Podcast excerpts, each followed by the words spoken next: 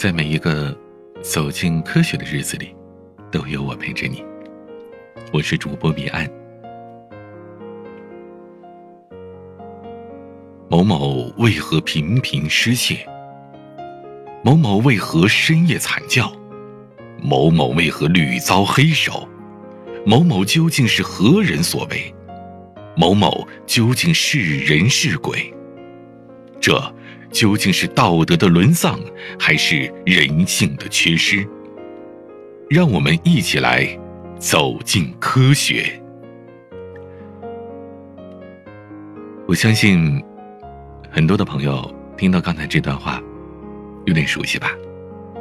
这是央视的中央十套的一档科教节目，《走进科学》。可以说，这档节目绝对是很多八五后、九零后甚至九五后的朋友们小时候看过最紧张也是最悬疑的国产剧了。毕竟，当年的科普节目可从来没有像这档节目那样，画面那么的悬疑、惊悚，甚至有点恐怖。然而，就在前不久，《走进科学》宣布停工了。节目停播的消息传出来之后，评论区被《走进科学》攻陷了。有朋友留言说：“走进科学为何神秘停播？央视为何对此事沉默不言？旁观众人为何露出神秘微笑？这背后的一切究竟是道德的沦丧，还是人性的扭曲？”请收看今晚八点半的。走进科学之，走进科学。感觉网友的这个梗还蛮有意思的。其实今天呢，我们就带大家来回忆一下当年的《走进科学》吧。一九九八年，《走进科学》栏目开播，这是中央电视台第一个大型科普栏目。虽然这名字听起来很正经。但走进科学却是当时最会忽悠的一档节目，它堪称是咱们中国最早的迷惑行为大赏。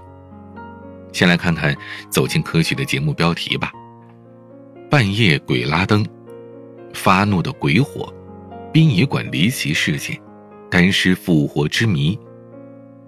光看标题是完全看不出来这是一档科普节目的。走进科学。主要是从两方面进行忽悠，一个是非自然现象，另外就是奇人异事。在《半夜鬼拉灯》这期节目中，一个两层的小洋楼内，每到半夜三更，房屋的灯就会自动亮起来。老夫妇怀疑是因为房子建在过世大伯的宅基上，惹得生气了，赶紧给大伯去烧钱，但灯还是会自动亮。这夫妇俩吓得是饭也吃不下，觉也睡不好，老奶奶甚至因为过度紧张而病倒了。而当你真以为这是什么灵异事件的时候，节目揭晓了谜底。原来啊，他们家这灯泡螺丝松了。在另外一期节目《中国 UFO 飞棍疑云》这期节目当中，监控偶然拍到了一个神秘的飞行物。当时节目组还一本正经地请了世界华人 UFO 联合会目击调查部主任去做调查。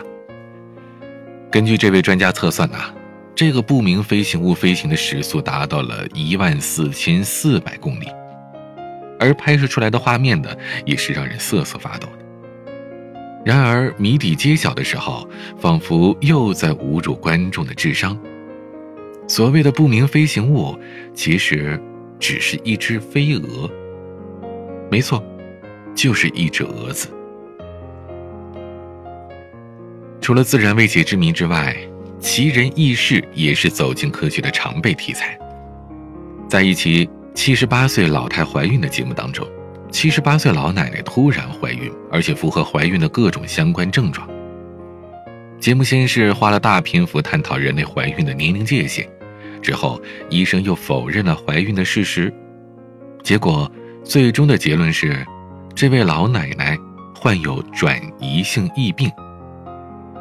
在《天降冰块的真相》这期节目里，说是天上突然掉下两块冰，村民以为这是天降神物，舔一口能长命百岁，就放在冰箱里轮流舔。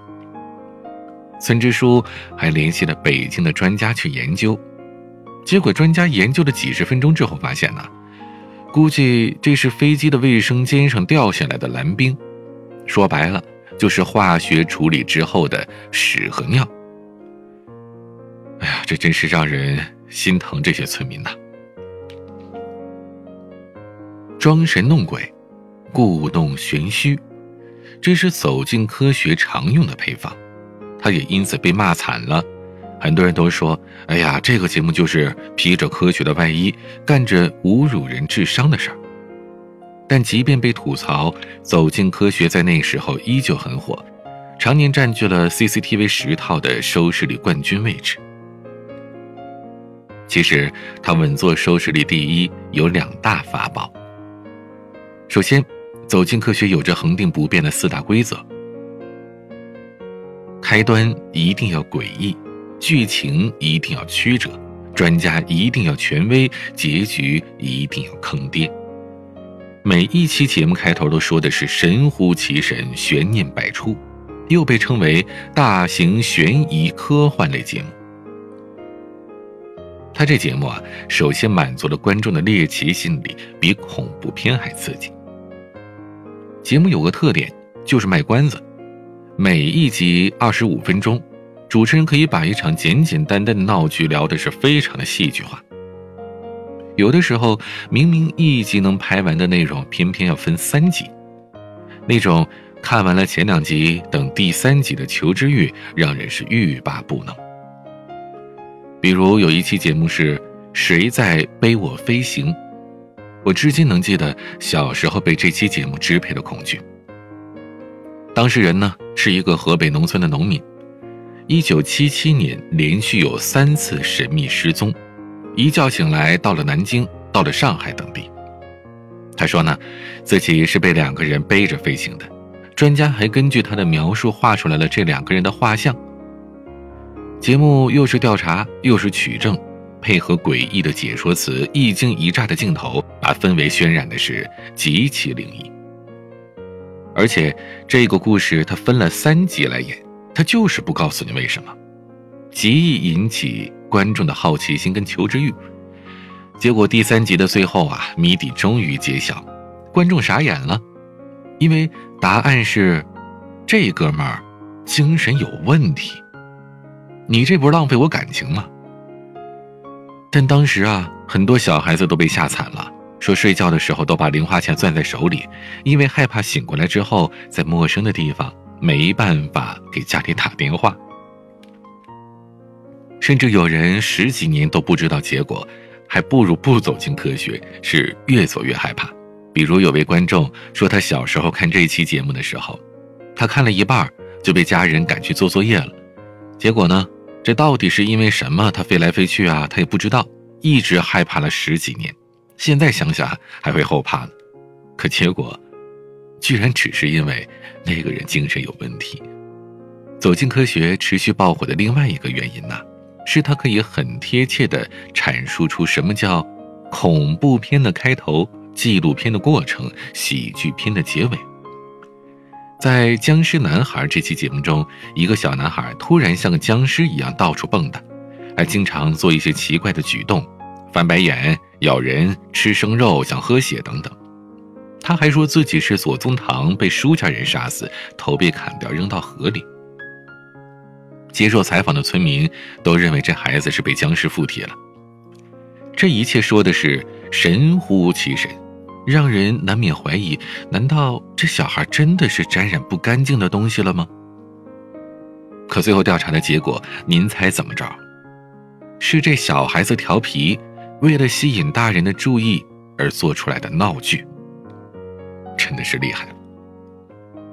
而这些有毒的奇葩揭秘是让人欲罢不能，观众就想看看这节目组要怎么一本正经的搞笑。如今走进科学停播了，很多人却舍不得，因为他每次结局的反转，成功打败了百分之九十的喜剧节目，成为大家新的。快乐源泉。走进科学从开播到停播，已经二十一年了，至今仍然有很多人无法理解，为什么一档科学节目要弄得这么可笑？至于为了收视率这么没有底线吗？其实啊，一开始《走进科学》是一档非常严肃而且老派的节目。主持人张腾岳说，刚开播那几年会讲很多深奥的科学知识，还请过六个诺贝尔奖的得主对谈，但收视率很低，根本没人看，更没有人讨论。到了2003年，《走进科学》面临着停播的危机，节目组。被迫是剑走偏锋，把节目改得更加接地气，更加戏剧化。这样一来，不仅是拯救了《走进科学》，还持续拿下 CCTV 十收视率的第一的宝座。现在回过头来，《走进科学》他做对了什么呢？我觉得，首先是和用户零距离。首先，他明确了自己的目标用户是谁呢？是那些科学素养一般的大众。那些年薪百万的人是很难理解，在底层的山村里，真的有人把那些荒诞可笑的灵异鬼神当做科学的。他们笃信人死后是有灵魂存在的，而且在广袤的中国大地上，这样的群体远比我们想象的大。只要想想现在的互联网算命有多火，就不难理解了。因此，走进科学，它制作的时候，面对的就是那些容易被封建迷信欺骗的群众，用吸引人的手法去拆穿一个个诡异事件背后让人啼笑皆非的谜团，填补下沉市场受众的科普空白。再其次呢，它贴近用户。走进科学的理念是非常清晰的，不要迷信。生活中的灵异现象，其实背后的原因都很简单。因此，节目从那些谣言四起的事件入手，尤其是自带话题的灵异事件，这无疑是贴近用户、吸引用户注意力的最好方式。最后呢，很多案子都可以变成脑筋急转弯，比如说。有一个奇人可以从任何一个地方吸出血来，而且还没留下伤口。原因是这位牙龈出血好多年。传说的鬼楼里半夜总是发出奇怪的声响，原因是跑进了化粪池的鲶鱼发出来的声音。峨眉山一座古寺处于森林当中，满地都是落叶，可屋顶却是干干净净。是佛祖显灵，还是有着不可言说的力量在守护这里呢？答案是，落叶都被风刮走了。这样一档有趣又权威的节目，像一个留言终结者，在当年真的是很多低文化群体的科普启蒙。但你以为这只是一个单纯的科普节目吗？并不是，走进科学还会反映一些。社会问题，让我印象比较深的一期啊，是一个农村家庭经常失火，这事儿呢，在迷信的人看来，肯定又说了，哎呀，这是鬼火吧？可结果呢，节目调查发现，是留守儿童希望自己的父母多回家看望自己，因此故意纵火。这期节目不仅科学的解释了失火的原因。更让人们关注到了农村留守儿童的问题。听到这儿，你还会觉得走进科学是可笑的，是伪科学吗？借用网友的一句话吧：当你觉得它可笑的时候，那就证明它已经成功了。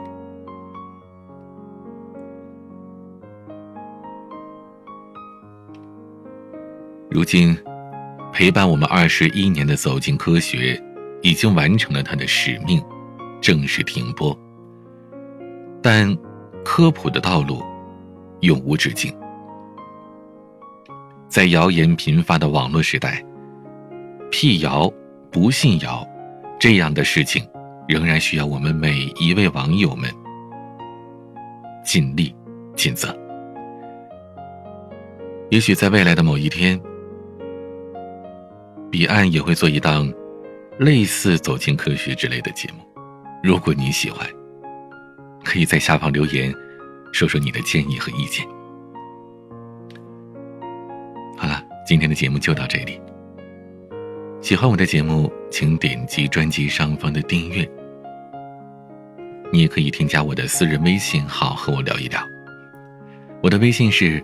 彼岸幺五零八幺七，彼岸拼音的全拼加上数字幺五零八幺七。我是彼岸，晚安。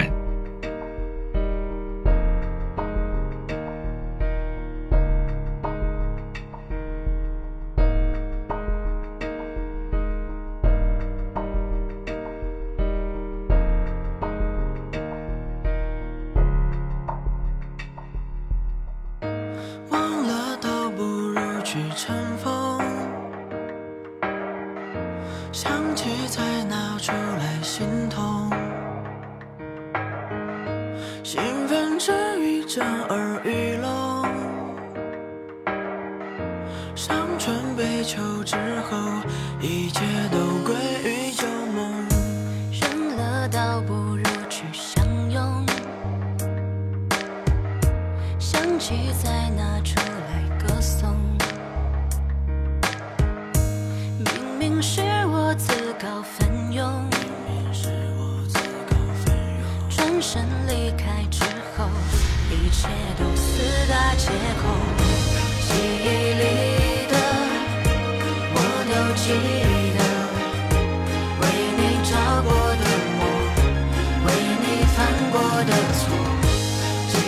忆